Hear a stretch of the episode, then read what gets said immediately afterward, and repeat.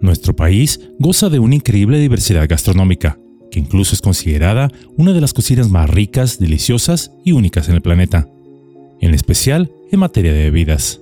Pues contrario a lo que muchos creen, el tequila y el mezcal no son los únicos néctares líquidos originarios de nuestro país, y también están muy lejos de ser los más deliciosos.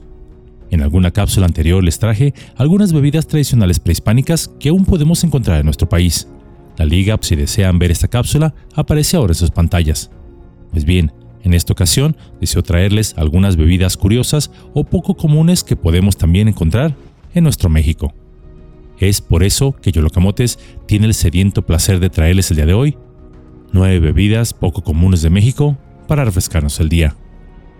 En esta época de calor, nada como mantenerse hidratado con una buena bebida refrescante que nos levante el ánimo, y qué mejor que hacerlo con preparaciones auténticamente mexicanas, y de las que no siempre escuchamos, pero que son muy conocidas en las regiones donde esas se preparan.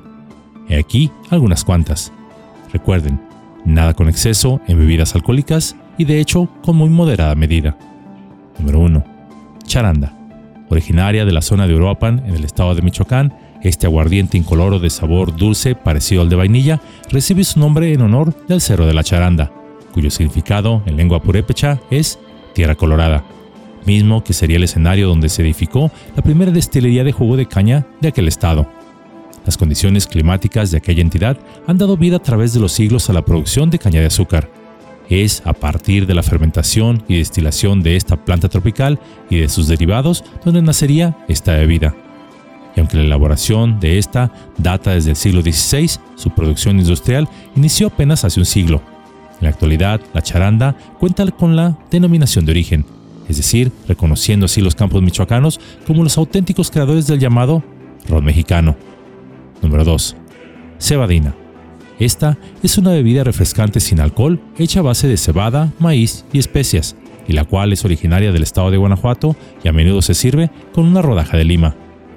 Número 3. Torito.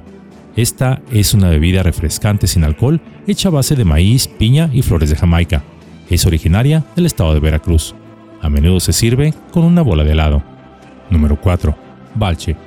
El origen de esta bebida se encuentra en las culturas indígenas de la península de Yucatán y es una bebida alcohólica elaborada a partir de la savia fermentada del árbol balche. Tiene un sabor dulce y terroso y se emplea a menudo en ceremonias religiosas. Número 5. Chumiate. Es una bebida no alcohólica elaborada a partir de la savia fermentada del árbol del zapote blanco. Tiene un sabor dulce y lechoso y a menudo se sirve con chiles. Esta es originaria del Estado de México, aunque también la podemos encontrar en el Estado de Puebla, y la cual suele prepararse en ocasiones o festividades especiales. Número 6. Bupu. Esta es una bebida alcohólica elaborada a partir de la savia fermentada del árbol bupu. Tiene un sabor agridulce y a menudo se sirve con chiles. Número 7. Calonche. Esta es una bebida no alcohólica elaborada a partir de la cebada fermentada del árbol de jacaranda. La misma se consume principalmente en el estado de San Luis Potosí y Zacatecas. Tiene un sabor dulce y floral y a menudo se sirve con chiles. Número 8. Chilate. Originaria de la costa chica del estado de Guerrero, desde tiempos prehispánicos ya se preparaba la misma y esta es una bebida sin alcohol y hecha a base de maíz, cacao y especias. Tiene un sabor a chocolate dulce y en la actualidad a menudo se sirve con una bola de helado. Número 9. Camata. Esta bebida no alcohólica, típica de la meseta purépecha de Michoacán, y la cual está elaborada a base de maíz, trigo y especias, tiene una textura espesa y cremosa y a menudo se sirve también con una bola de helado. Estas fueron solo algunas de las muchas bebidas mexicanas únicas y refrescantes que quizá desconocías y que con moderación en las alcohólicas podrías degustar. Afortunadamente, en nuestro país y para nuestro paladar hay bebidas para todos los gustos y todas las edades. Muchas de ellas incluso poseen excelentes propiedades benéficas para la salud.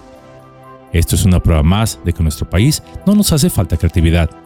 En esta época de calor y por supuesto con moderación en las bebidas que contienen alcohol, nos pueden refrescar y ayudar a pasar un rato agradable solos con la familia o los amigos, ya que éstas, además de por supuesto de deleitar nuestro paladar, representan una parte de nuestra cultura mexicana casi mágica.